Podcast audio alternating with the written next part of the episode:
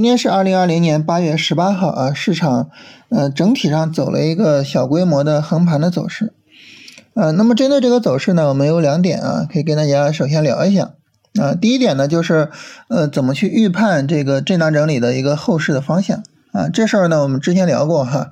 重点的看两个啊。第一个呢，就是这个震荡整理之前是上涨还是下跌？呃，第二个呢是。呃，这个震荡整理的规模啊，如果是小规模的，我们比较倾向于认为它的行情会延续啊；如果是大规模的，呃，我们比较倾向于就是说行情有可能会转折。那我们看到这个震荡整理呢，那么它是一个小规模的，呃，而它之前的这个走势就是上涨，是吧？前两天是上涨走势啊，所以呢，我们比较倾向于上涨会延续啊，也就是说呢，呃，明天很可能会再有一波上涨啊。这是一个大概率的事情，但是呢，呃，我们说大概率的意思呢，就是说它很可能会上涨，但是也不排除会下跌。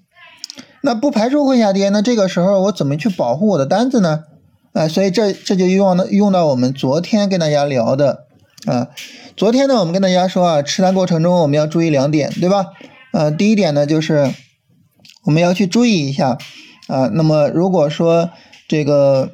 我们的这个单子走的可能没有那么顺利，但是呢，你也要耐心的去持有，对吧？不要盲目的去换股票。第二点呢，就是，呃，那么如果说呢，这个我们持单的时候有了明显的利润啊，我们应该把我们的止损推上来，去，呃，保护我们的利润。那就目前来说呢，这个大盘呢，我们就可以把止损推上来，来保护我们的利润。啊，今天下午下跌的最低点呢是三四三二。那这个时候呢，实际上我们就可以把我们的止损放到三四三零，啊，如果说明天向下跌破了三四三零，啊，也就是跌二十个点，啊，收盘是三四五幺嘛，跌二十个点，那这个时候呢，我就先清仓，先出来，啊，出来之后呢，我再根据行情再说我怎么去处理，啊，那如果说呢市场涨起来，那我就继续去呃这个持有我的单子。啊，所以这是要跟大家强调的第二点，就是呃，我们要注意这个呃小概率的事件它发生的可能性啊，我们要注意去保护我们的单子啊。这是跟大家聊，首先跟大家聊这两点。那聊完这两点之后呢，那么我们再来说一下，就是如果说要是明天啊，它两种走法，一个呢就是震荡区维持，就是它维持在。呃，三四三零到三四六零之间这个三十个点啊，百分之一的这么一个震荡区，维持在这个震荡区里边的话，其实这个震荡区的时间太长了，也不是很理想啊。这个时候呢，实际上我们也可以考虑，就是说，那我要不要去处理一下我的单子？第二个呢，就是如果说它拉升，拉升的话呢，那么这个时候我们就需要考虑一个什么问题呢？就是有没有可能跟前两天的上涨形成一个背离？啊，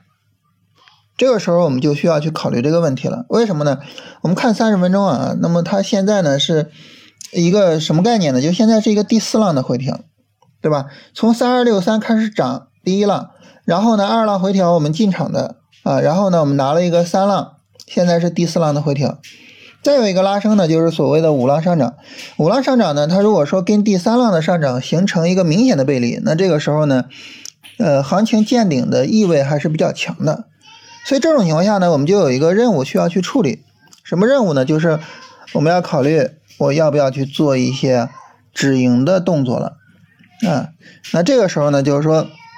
我要做止盈的动作，就是呃，有一些个股可能我要出一下啊。所以这个时候对于我们来说呢，就是我们额外跟大家聊一下这一点啊。聊这一点呢，它其实从方法上是一个方面啊。我们刚才跟大家说什么五浪啊，什么背离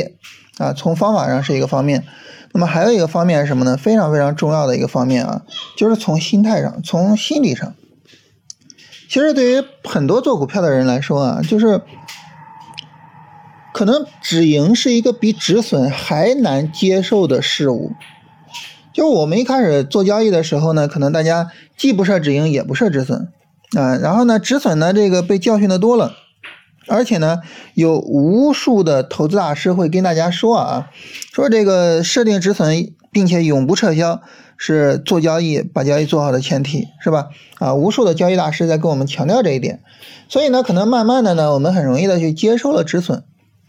但是呢，我们很少很少听到有人跟我们强调止盈也是一个很重要的事情啊，恰恰相反啊，其实呃很多的大师会跟我们强调让利润奔腾啊，就是你不要去做止盈啊，你就让这个盈利去往前跑啊。但是呢，呃，从我们自己的这个交易经验上，啊，我们很容易发现啊，就是无论一个行情是多么的暴利或者怎么样，它总是有一个终结点的，它总是会结束的。那么这个时候，如果说我们盲目的去呃看好市场，盲目的去持有，实际上呢，我们很可能会面临非常非常大的。盈利回吐啊，甚至是呢会面临盈利变止损，所以这个时候对于我们来说呢，止盈也是一个非常重要的动作啊，我们不能够盲目的等着市场向下跌破三四三零，是吧？如果说明天市场继续上涨啊，假设呢，那么它涨到了三四七零啊，涨到三四七零，然后呢跟前面形成了背离。啊，我我们还等着三四三零的止损，四十个点的损，是吧？如果它涨到三四九零呢，我们还等啊六十个点的损，就是盈利要回吐六十个点，也就是百分之二。你想这个是不是有问题，对吧？这种交易方式是不是有问题？而且你大盘回撤百分之二，你个股得回撤多少了，是吧？所以这个时候呢，你也不能盲目的去。等着他说把我的这个低点给我扫了，我再出或者怎么样？嗯，就是止盈出场对于我们来说是一个非常重要的动作。止盈出场呢，我们可以从两个角度去思考，或者说从两个角度去处理。第一个呢，就是从点数的角度啊，你比如说一个股票，呃，一波短线行情，它能盈利个百分之十几、百分之二十就算不错了。那它有这个幅度，那我就可以去止盈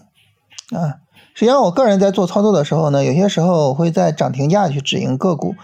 甚至，呃，我有时候在涨停价去止盈 ETF，啊，前面我曾经有一天在涨停价止盈了军工 ETF，啊，就是这是一个方面。第二个呢，就是结构止盈，结构止盈呢就是背离，啊，就是五浪，然后跟三浪形成了明显的背离，那这个时候呢，我去止盈，啊，这两个角度呢都是我们去做止盈的角度，啊，但是方法还是说方法是一个方面，但是心态上是一个更大的方面。当然，我们想啊，就是为什么我们不舍得止盈呢？我觉得很大的一个方面呢，就是一个近期效应的影响。就是你在这个股市涨的时候，你永远觉得它会继续涨啊。更何况我前面也说了，很多投资大师是比较强调这个呃让利润奔腾的啊，所以很自然的呢，我们就比较倾向于说我去持有它啊。但是实际上对于我们来说呢，就是你一定要明白一个道理。就是当你的单子没有平仓的时候，你的这个单子没有完成，你账户里的这个盈利它只是浮盈，而不是真正的利润。嗯，所以呢，就是该做止盈的时候，我们要学会去做止盈。啊，比如说七月份这一波上涨，这个如此暴利的行情，啊，当时很多科技股啊，芯片大涨，是吧？啊，然后呢，如果说你不出场的话，那么几天的时间，芯片股的盈利回吐可能就有百分之十、百分之二十，甚至是百分之三十。呃，很多很多科技股当时走出跌停或者是连续跌停的走势，对吧？所以这个时候呢，那么你会发现，就是你可能坐了一趟过山车，纸上富贵，甚至说盈利变亏损了，呃，亏损变深套了，是吧？嗯，有一句话叫做“熊市不套人，牛市才套人”，什么意思呢？嗯，就是下跌的时候你非常谨慎，啊。啊，你该出就出了，所以呢不套人，但是呢上涨的时候呢，这个大家情绪一放松，啊就觉得这行情会永远的持续下去，一放松，然后呢盈利开始缩水，盈利一缩水呢不舍得出了，说再回到我原有的盈利水平我就出，但是呢它就开始跌嘛，它持续下跌，它到不了你那个水平，是吧？那这个时候呢我就不出，然后最后盈利变亏损，亏损变深套。啊，所以熊市不套人，牛市才套人，这是一个非常值得我们深思的事情啊。所以呢，我想跟大家强调一下这一点。当然，我我不是说明天必须得出啊，这个呢看明天的上涨的情况，就是呃它究竟有没有背离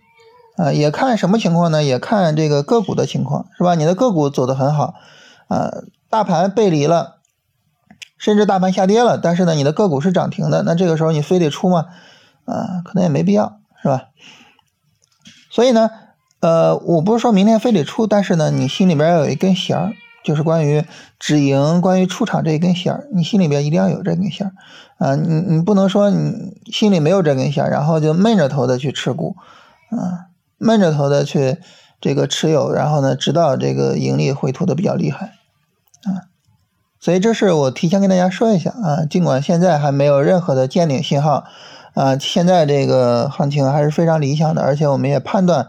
说后面延续上涨的可能性比较大，但是呢，我依然要跟大家聊一下，就是要注意止盈的问题，啊，当然在这里跟大家最后跟大家强调一件事情，就是我们跟大家。聊操作啊，聊行情都是基于什么聊呢？都是基于这个日线、短线级别的操作来聊的啊，也就是像那种呃一周啊最多两周那种持单啊，也就是行情幅度百分之十嗯左右的这种行情啊，围绕着这种行情来聊的啊，就是什么情况下买，什么情况下卖啊，我们围绕这种行情来聊。这个时候呢。嗯，就是说，如果说你是这个更高级别的操作，比如说你做波段的，比如说你做趋势的啊，你做价值投资的，不在我们讨论的这个行情里面啊，这个是要跟大家特别强调的。我们说后边背离也好，我们说止盈也好啊，跟这种长期持股都没有什么关系啊，只是这个短线上的情况啊。这个最后跟大家强调一下。